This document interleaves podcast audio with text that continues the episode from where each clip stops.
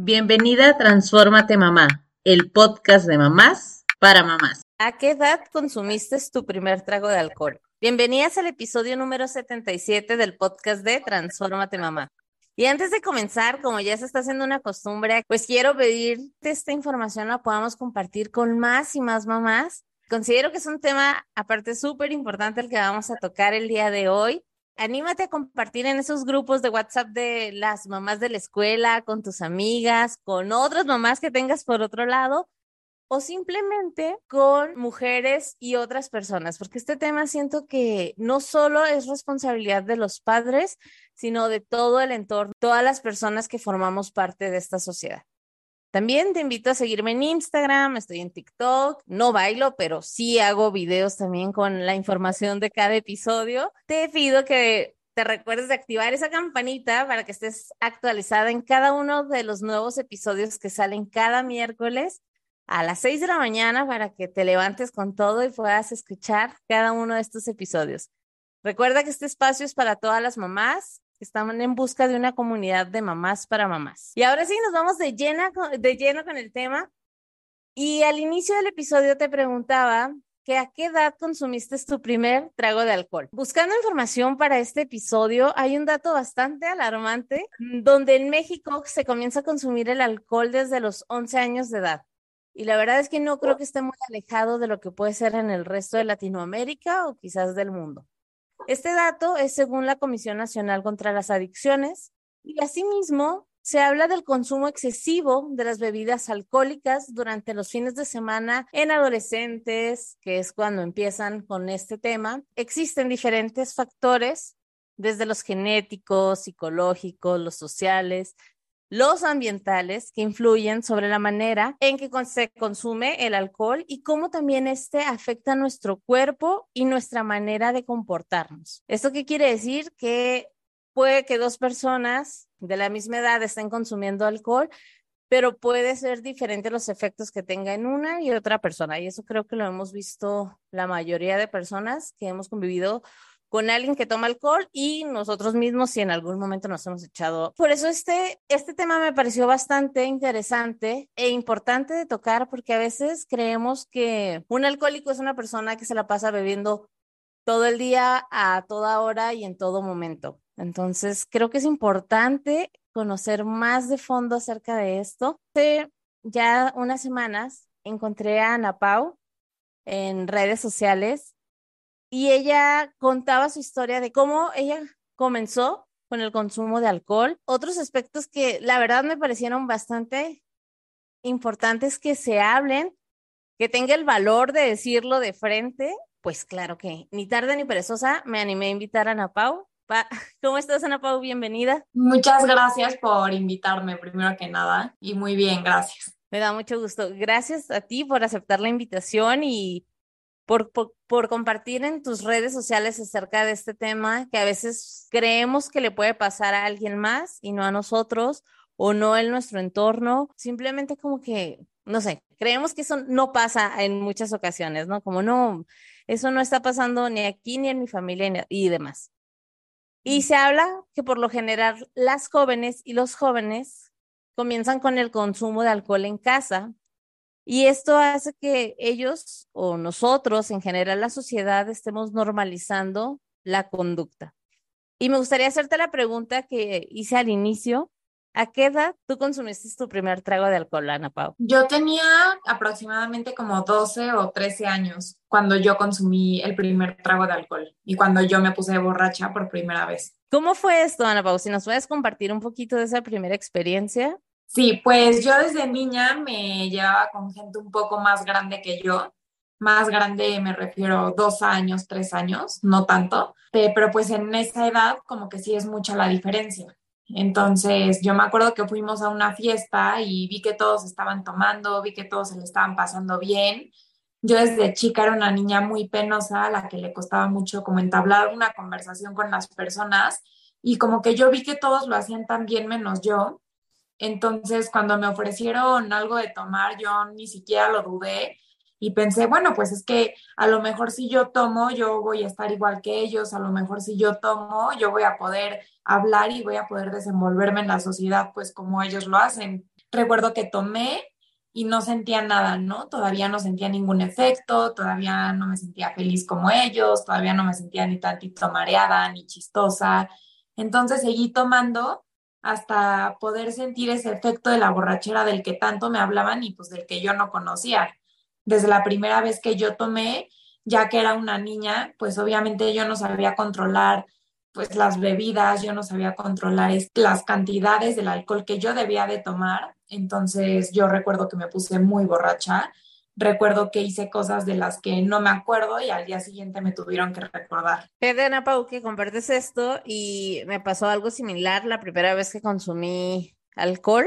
De hecho, en mi caso fue en casa, según yo, en un ambiente controlado. Esta cuestión de entre la edad, la inmadurez, el a veces querer compararnos con los demás que tal vez ya llevan más tiempo consumiendo alguna bebida, pues no nos permite tampoco frenar en el momento que se tenga que haber frenado, ¿no? Y esto, ahorita que te escucho, vino a mi mente ese, momento y lo pienso y digo, no era necesario, o sea, ni siquiera la edad ni nada eh, no era necesario llegar a eso. En, en, tu caso, después de tomar, ¿llegaste a tu casa o cuándo llegaste o no ibas a llegar esa noche? Tal vez ibas a quedarte con amigas o algo así. ¿Qué sucede después de, de esta primera borrachera? Yo recuerdo que me iba a quedar en casa de una amiga a dormir, amiga que era más grande, entonces pues obviamente su mamá ya normalizaba un poco el tema de el alcohol y de que llegáramos borrachas de vez en cuando. Yo recuerdo que llegué a saludar a la mamá y literalmente los ojos se me iban, o sea, yo para nada estaba en mis cinco sentidos, no me sentía bien. Recuerdo que llegué a dormirme y al día siguiente desperté y el primer pensamiento que se me vino fue, ¿qué hice ayer? O sea, ¿qué pasó ayer? Y pues obviamente fue preguntarle a mi amiga, oye, o sea, cuéntame qué pasó ayer y que me contara, no, no, pues te caíste, aventaste tu celular y me dio mi celular, mi celular estaba ya todo roto, no servía, y fue como de, o sea, no, no lo puedo creer, ¿no? Yo no me acuerdo de, de haber hecho todas estas cosas. Obviamente me dio coraje, obviamente dije, oye, pues qué tonta, o sea, qué tonta porque hice muchísimas cosas y ahora ya no tengo mi celular, ¿no? Pero, por otro lado, me gustó ese efecto de, de las pocas cosas que me acordaba, de yo sentir que la gente me hablaba, de sentir que podía ser amigos, de sentir que me hablaban, que se interesaban por mí, que se interesaban por quién era Ana Pau. Me gustó todo eso y yo se lo acreditaba al alcohol. Para muchas personas te, te quita como temores o miedo el efecto que pueda tener. Y como tú bien dices, aparte de la edad que tenías, esa situación de estar entre qué mal me puedo sentir eh, por lo que hice y no recordar, pero lo poco que recuerdo para ti era agradable hasta algún punto, ¿no? Decir, ah, bueno, pero sí pude platicar con las personas. ¿Sientes que el que tú fueras tal vez un poco introvertida fue un factor para ti el seguir consumiendo? Mm, claro, porque cuando yo no consumía, yo era una persona seria, una persona tímida, una persona a la que le costaba hablarle mucho a las personas. Y en el momento en el que yo consumía, automáticamente yo era una persona extrovertida, una persona a la que le gustaba socializar, a la que le gustaba hablar con las personas y a la que no le daba pena nada. Entonces me gustaba más esa personalidad que yo tenía borracha a la personalidad pues de antes, estando sobria y con pena, con temor, con inseguridades, etcétera. ¿En tu casa se enteraron de esta primera borrachera o fue así como de que nadie se entere, o sea, se quedó en la casa de tu amiga y hasta ahí quedó o ¿Qué pasó cuando? Porque para muchas mamás tal vez pueda venir esto de, es que yo me daría cuenta si mi hijo está consumiendo, ¿no? Creo que es como la primera reacción o lo primero que queremos creer eh, como mamás. No, mi mamá no se dio cuenta esa primera vez. Esa primera vez dije, bueno, pues no tiene por qué saber, me quedé en casa de mi amiga a dormir y ella no se tiene por qué enterar. De ahí, ¿cómo fue tu consumo? ¿Fue aumentando? ¿Qué pasó después de esta primera borrachera y cruda? Sí, bueno, pues de ahí, por supuesto que me enfoqué en volver a tomar, me enfoqué en sacar este algún otro plan para volver a ponerme esa borrachera que tanto me había gustado el fin de semana. Entonces empecé a esconderle cosas a mi familia. Por ejemplo, el fin de semana ya no me quedaba en mi casa, ¿no? Me quedaba en casa de otras amigas y cuando me quedaba en casa de otras amigas, yo sabía que tenía esa libertad de poder llegar a borracha, a lo mejor porque eran más grandes y sus familias no tenían problema, Entonces le, me empecé a alejar como de mi familia en ese sentido. Ya no me quedaba en su, en su casa, o sea, en mi casa. Ya no les contaba qué había hecho el fin de semana. Entonces me sentía como, pues con muchísima libertad, ¿no? Pues porque al final de cuentas yo sabía que no tenía que llegar a mi casa. Pero después de eso fue ya ni siquiera llegar a casa de mis amigas a las que me iba a quedar a dormir, o sea, ya me quedaba a dormir en la fiesta, me quedaba a dormir con personas que conocía en la fiesta, o sea, como que ya todo fue aumentando. Eso se va dando de manera gradual, me imagino. O sea, al principio tal vez tus amigas sí buscaban la manera de llevarte a sus casas por esta responsabilidad que se puede llegar a sentir. ¿Tú sientes que poco a poco esa responsabilidad para ellas era de, ya no me corresponde? ¿O cómo te sentías después de, de que esto también se iba, iba cambiando al final del día, no? Sí, porque por lo mismo que yo no tomaba como una persona normal y eso se notaba por la manera en la que yo me ponía, porque yo buscaba el nivel de borrachera pues a nivel ya inconsciente, ¿no? Casi casi que me tuvieran que cargar, este, casi casi que pues hicieran muchísimas tonterías y me tuvieran que recordar al día siguiente, ¿no? Entonces llegó un punto en donde mis amistades me decían, oye, es que nosotras, o sea, ya nos cansamos de cuidarte todo el tiempo. Si vamos a salir, no tomes. No tomes porque cuando salimos y tomas son puros problemas, este, haces cosas muy raras, cosas de las que obviamente yo no me acordaba y no lo hacía con la intención, pero pues estaba borracho, ¿no? Y era también mi inconsciente. Uno siempre va a hacer lo que no habla entonces, pues ya me decían como es que de verdad no podemos estarte cuidando, necesitamos que te controles o, o de verdad ya, ya no vamos a salir contigo, ¿no? Entonces yo les decía, ah, no, no se preocupen, este, yo salgo, yo puedo salir solita, no pasa nada. Entonces recuerdo que yo le decía a mi mamá que me iba a quedar en casa de tal amiga, ¿no?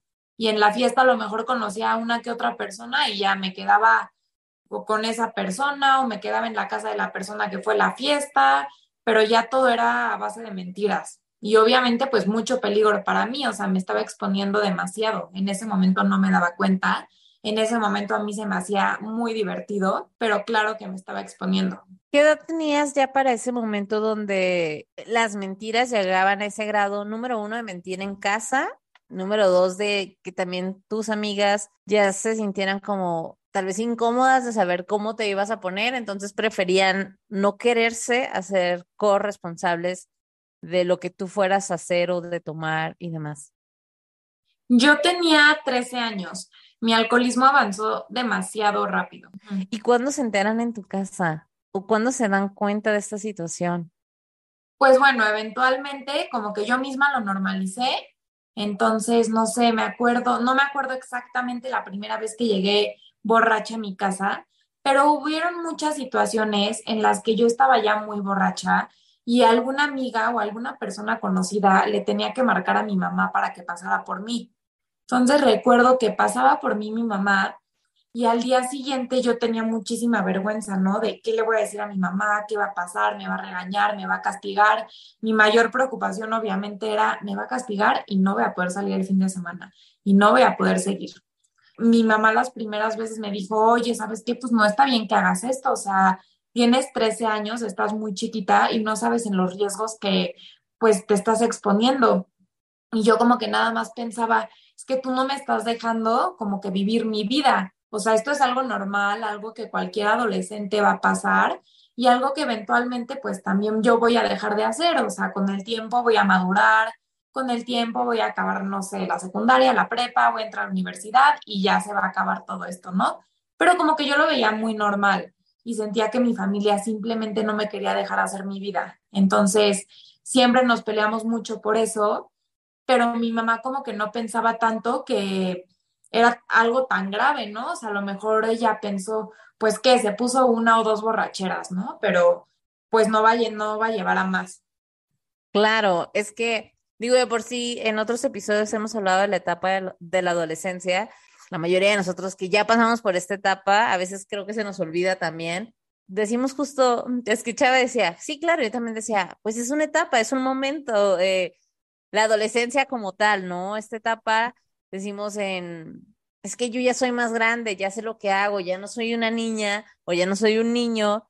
Estas frases a veces de verdad es que no las creemos, de que ya no somos niños, pero estamos teniendo conductas que claro que nos ponen en riesgo y que en muchas ocasiones no logramos darnos cuenta de todo el riesgo que conlleva, y no solo en el tema del alcohol, o sea, en general en la adolescencia haces muchas cosas muy estúpidas, sinceramente, creyendo de que ya estoy grande, ya sé lo que hago, o ah, esto va a pasar, o sea, es una etapa y está bien, ¿no? Como que normalizamos.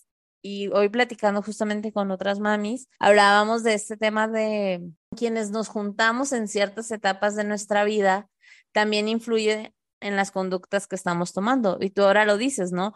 Yo tenía 13, tal vez me juntaba con personas dos, tres años más grandes, pero que al final esos dos, tres años en esa etapa eh, ya brincaron otra etapa ellos también, ¿no? Ya estaban en otro momento de su vida que para ti lo más sencillo era quererte poner al nivel de ellos o creer que estabas dentro del mismo rango de edad, ¿no? Sí, claro, además pienso que a esa edad, bueno, por lo menos yo estaba muy despersonalizada, no sabía quién era, quería como que encontrar mi identidad y haciendo esas cosas yo pensaba que estaba siendo yo misma o por lo menos con el alcohol, ¿no? Yo decía, pues es que alcoholizada puedo ser quien soy. ¿Cuándo se dieron cuenta tu familia o las personas alrededor de ti que necesitabas ayuda realmente? Fue cuando yo tenía 13 años, en una fiesta, me acuerdo, que mi mamá pasó por mí y yo ya estaba muy borracha, me peleé con ella por lo mismo de siempre, ¿no? De que es que no me dejas vivir mi vida, es que porque tienes que estar encima de mí todo el tiempo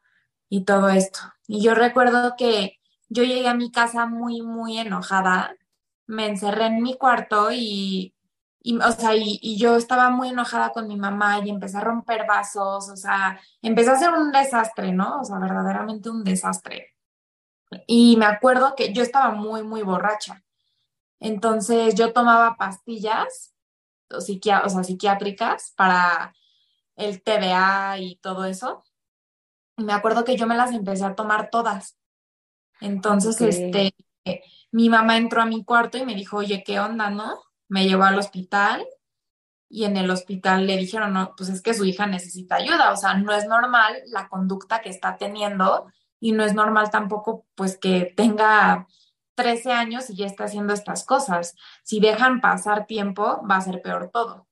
Entonces, en ese momento, lo que estaba, o sea, como que nadie sabía cómo ayudarme, nadie sabía si internarme en una clínica de rehabilitación, si, si no sé, llevarme a un retiro, sin nada más no dejarme salir, o sea, nadie sabía qué hacer conmigo. Para esto ya iba a terapia, ya iba al psiquiatra, o sea, la red de apoyo, claro que la tenía, pero la verdad es que yo no la quería tomar. O sea, en ese momento yo no quería ser honesta conmigo, yo no quería ser honesta con los demás, yo estaba como que muy en mi rollo de, déjenme, es mi vida, va a pasar, pero ahorita me estoy divirtiendo. Entonces, me acuerdo que, bueno, en el hospital deciden que lo mejor para mí era internarme en un psiquiátrico. Y me internan en un psiquiátrico y pues yo así de, oye, es que pues no estoy loca, o sea, no estoy loca, yo nada más me estaba divirtiendo, yo nada más estaba tomando, yo nada más estaba viviendo la vida que cualquier adolescente tendría que vivir. A lo mejor me adelanté un poco, a lo mejor no fue el momento correcto, pero de todas formas, cualquier persona así sea de mi edad o así sea más grande, pues hace estas cosas. Entonces, yo me enojé mucho con mi mamá, ¿no? Porque yo sentía que para ella la solución más fácil era como de, pues se la damos a alguien más porque nosotros no podemos con ella. Lo dejamos en las manos de alguien más. Entonces yo estuve dos semanas ahí. Cuando salí, pues estuve en un tratamiento con, pues, terapeutas, etcétera. Pero como yo, mi intención nunca fue dejar de tomar mi intención nunca fue como pararle a, a mi disque diversión. La primera oportunidad que yo tuve para volver a tomar, que fue en una fiesta, después de que yo salí de ahí, pues tomé, o sea, tomé, me puse súper borracha, empecé a llorar, me puse mala copa, que porque me tuvieron que internar, que porque esto, como que ya de ahí dije, tengo que ser más cuidadosa para que mi mamá no se dé cuenta. ya no me dejaba quedarme en casas de amigas a dormir porque decían, no, pues se va a descontrolar más. Pero trataba, ¿no? Trataba de medirme, cosa que me costaba muchísimo trabajo. Este, trataba de bajarme la borrachera antes de que llegaran por, por mí o lo que sea. Pero de igual manera yo seguía haciendo lo mismo. O sea, en esta primera ocasión que vas a, o sea, que te internan, realmente tú sentías que era algo que podías controlar todavía y que era parte del momento y que eso estaba bien y normal, por decirlo de alguna manera, ¿no? De decir, ah, esto nos pasa a todos, está, estamos bien. Sí, sí, sí. sí. Y continúas, pero ahora tomando nuevas precauciones, por decirlo de alguna manera, o creando tus propias estrategias para poder continuar con esto, porque para ti hasta ese momento seguía siendo lo correcto? Sí, pues en ese entonces yo veía mal a mi familia, yo pensaba que ellos eran los que se estaban equivocando. Entonces yo decía, pues yo no soy una persona alcohólica ni una persona que tenga problemas, porque en el momento en el que yo quiera, yo puedo dejar de tomar. O sea, solamente ahorita no, he dejado de tomar porque no quiero. Claro. ¿Y cuándo te volvieron a cachar o cómo, ¿Cuánto tiempo continuaste con este, con estas estrategias, por decirlo de alguna manera? ¿Ya no, me, consumiendo? Me cacharon a las dos semanas. Otra vez, ¿no? De, oye, ya volviste a tomar, ¿qué onda? Y yo me volví una persona alcohólica, es una persona muy manipuladora. Me volví muy manipuladora y yo le decía a mi mamá, pues es que, ¿qué quieres que haga? O sea, el alcohol va a estar en todas partes, no me puedes privar del alcohol toda mi vida no me puedes privar de, la diversión, de las fiestas, de la convivencia, porque eso va a estar en toda mi vida. Y punto, hasta que me case, cuando cumpla 15 años, cuando sea mi graduación, yo voy a tomar. O sea, a lo mejor tengo que aprender a tomar, pero ¿por qué no mejor me enseñas a hacer eso en lugar de que me esté regañando? Y así, o sea, y, y obviamente mi mamá, y lo digo porque es normal, muchas mamás se pueden sentir culpables, ¿no? Como de, pues a lo mejor yo soy la que está mal. Mi mamá se sentía muy culpable y me decía, obviamente no me decía, pues sí, te voy a enseñar a tomar, ¿no? Pero yo notaba que se sentía culpable por su manera de ser conmigo, porque a lo mejor entonces era más permisiva conmigo, porque a lo mejor me daba la razón en más cosas, etcétera. Claro. Y ahorita que lo mencionas esto de cuando estás con una adicción como lo es el alcohol y en general creo que ah, hubo un episodio donde hablábamos de, de adicciones de manera general y la especialista, en ese caso, en ese episodio fue una especialista porque decía, no importa la adicción que sea, o sea, algunas pueden ser, y voy a entrecomillarlo como más dañinas que otras, aparentemente, sin embargo, una adicción es una adicción. O sea, hay personas adictas al trabajo, hay personas adictas al ejercicio, y que algunos van a decir como, ay, pues mejora el ejercicio, pero no, porque también llevas tu cuerpo a un estado, eh, no sé, pensando en el tema del ejercicio, que para muchos puede ser algo como, ah, está bien, o sea, está bien que las personas hagan mucho ejercicio, eh, le, le, exiges a tu cuerpo mucho más de lo que puede dar, eh, te estás exigiendo, te estás en todo momento juzgando, y esto de manipulando y manipulándote a ti y al resto de las personas que están a tu alrededor, independientemente de la adicción que sea. Entonces, y aclaro esto porque, pues al final, el episodio sí hablamos del tema del alcohol, pero saber que en un tema de adicciones pueden ser cualquier, o sea, ahorita es alcohol, en otra persona puede ser los videojuegos, en otra persona puede ser el uso de de sustancias ilícitas, o sea, póngase aquí el tema que se quiera poner, al final estas adicciones te llevan a este tipo de comportamientos que ahora tú lo puedes ver y decir, es que yo manipulaba a mi mamá, o sea, y esta culpa que como mamás podemos llegar a sentir de las situaciones, porque también en otros episodios lo hemos hablado, o sea, la culpa es algo que acompaña a la maternidad por todas estas ideas que se tienen de ser mamá, entonces, si hacen, si nuestros hijos se equivocan en algún momento, equivocan, estoy entrecomillando, eh, sentimos que todo debe ser nuestra responsabilidad o es algo que nosotros hicimos mal, ¿no? Entonces, eh, me gusta que, que puedas ahorita ya hablarlo de otra manera y decir, o sea, yo estoy consciente ahora de que yo también podía ya ahora manipular las situaciones y pues a las personas a mi alrededor, ¿no? ¿Cuánto tiempo continuaste con este consumo de alcohol? Mm, yo dejé de tomar hasta que cumplí, bueno, hasta que me internaron por última vez, que yo tenía 17 años. En ese punto ya como tu consumo de alcohol, ¿era igual solo social que le llaman de fines de semana o era más continuo todos los días? Sí, pues yo no desaprovechaba ninguna oportunidad, obviamente, para tomar, pero sobre todo ya estaba yo más consciente.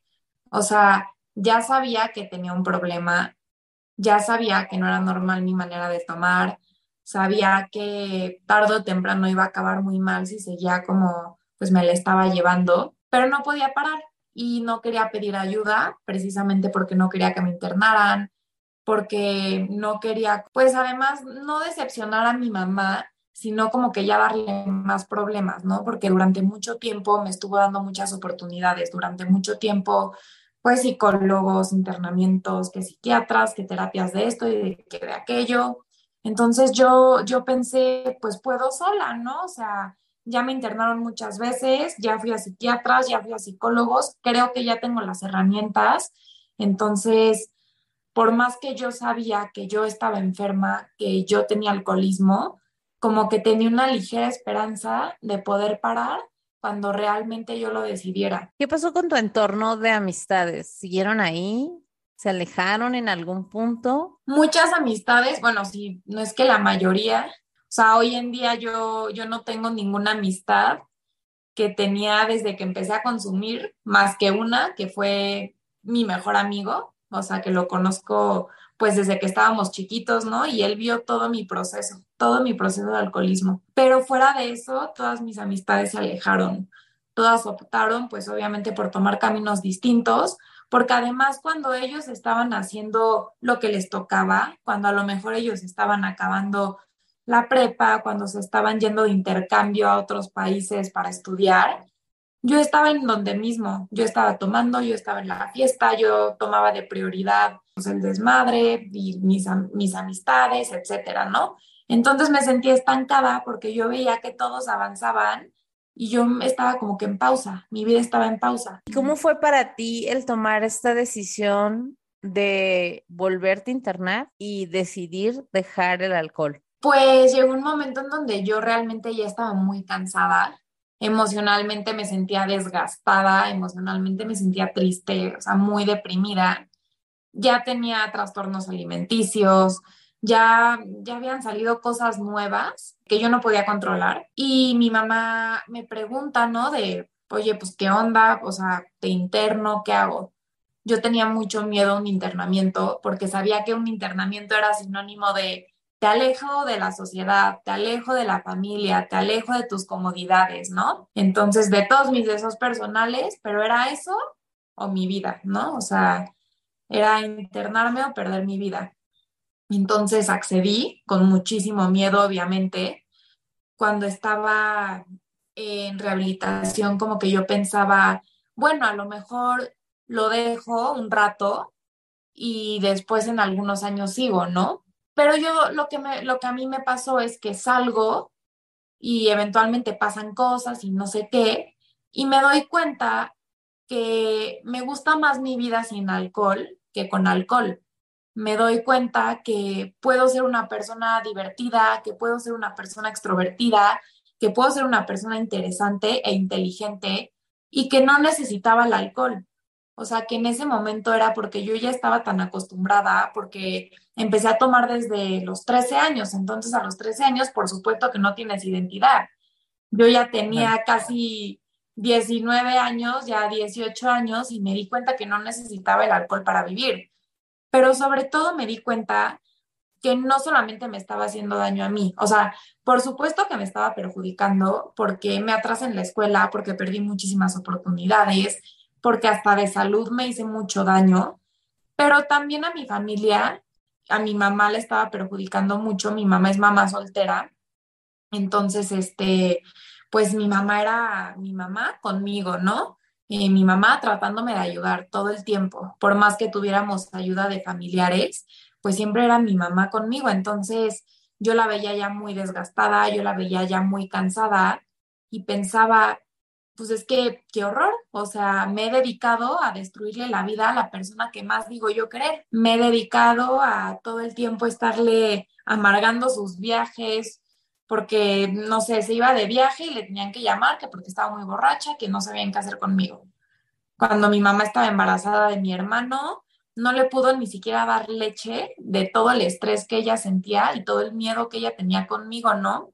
Entonces me estaba dedicando a destruir la vida de todos mis seres queridos y de destruir mi vida.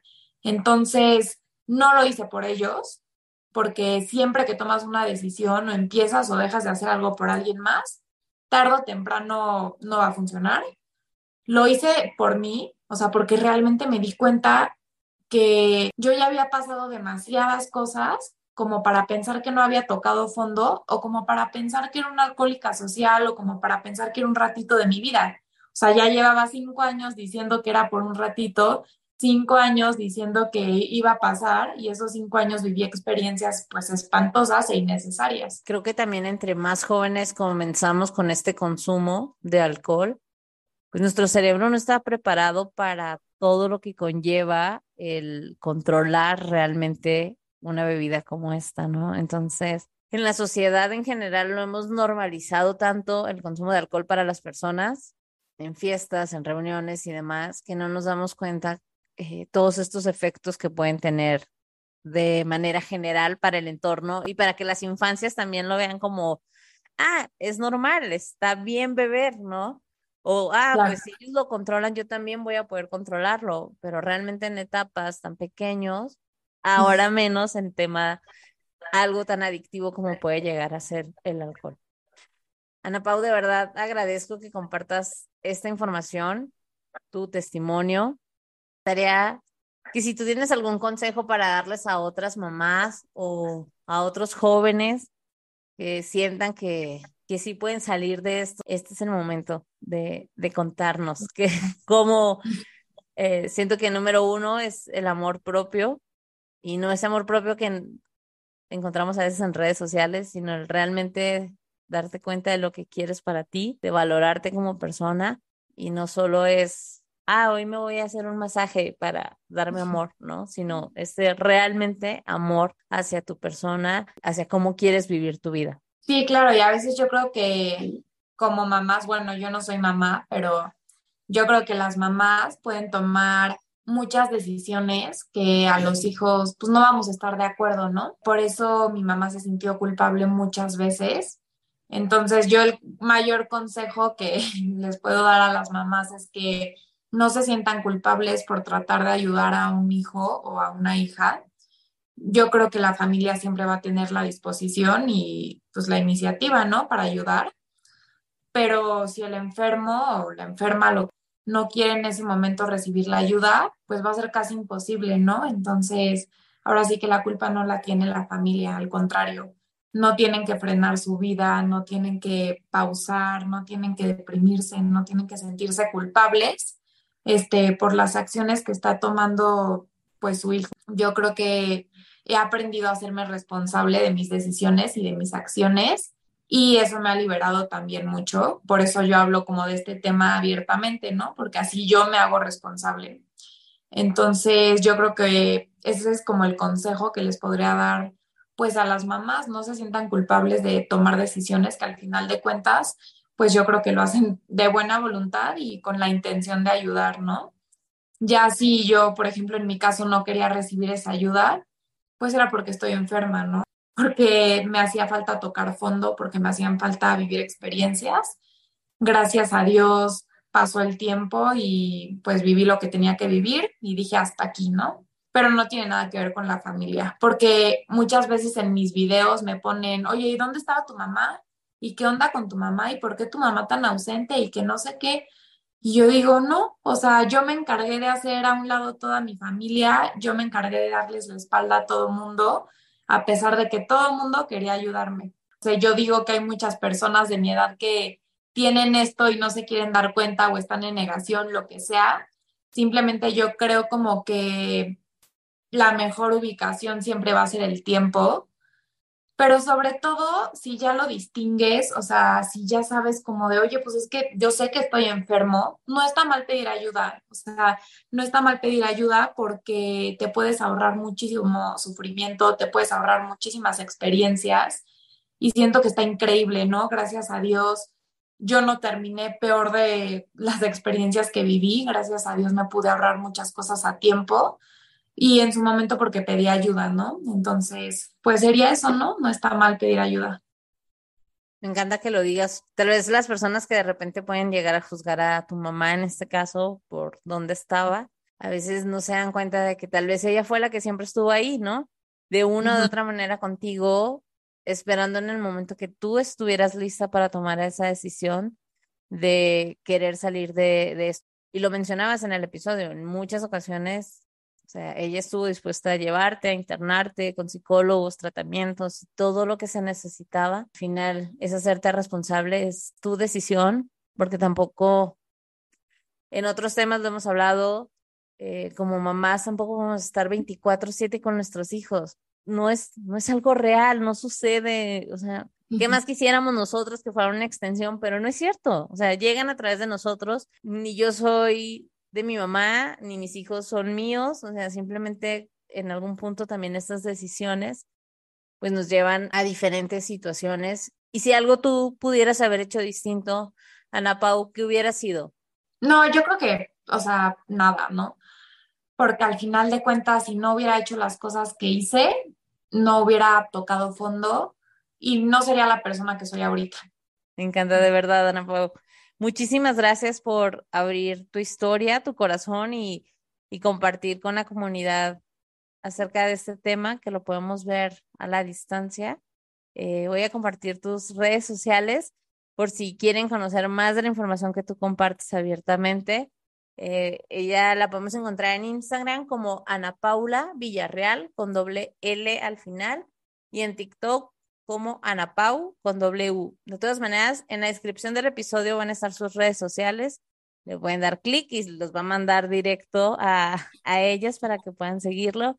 Muchas gracias, de verdad, estoy muy contenta que pudimos coincidir para grabar este episodio y pues eres bienvenida cuando, cuando desees compartir con nosotros y con la comunidad. Gracias, Ana Pau. A ti por invitarme, gracias.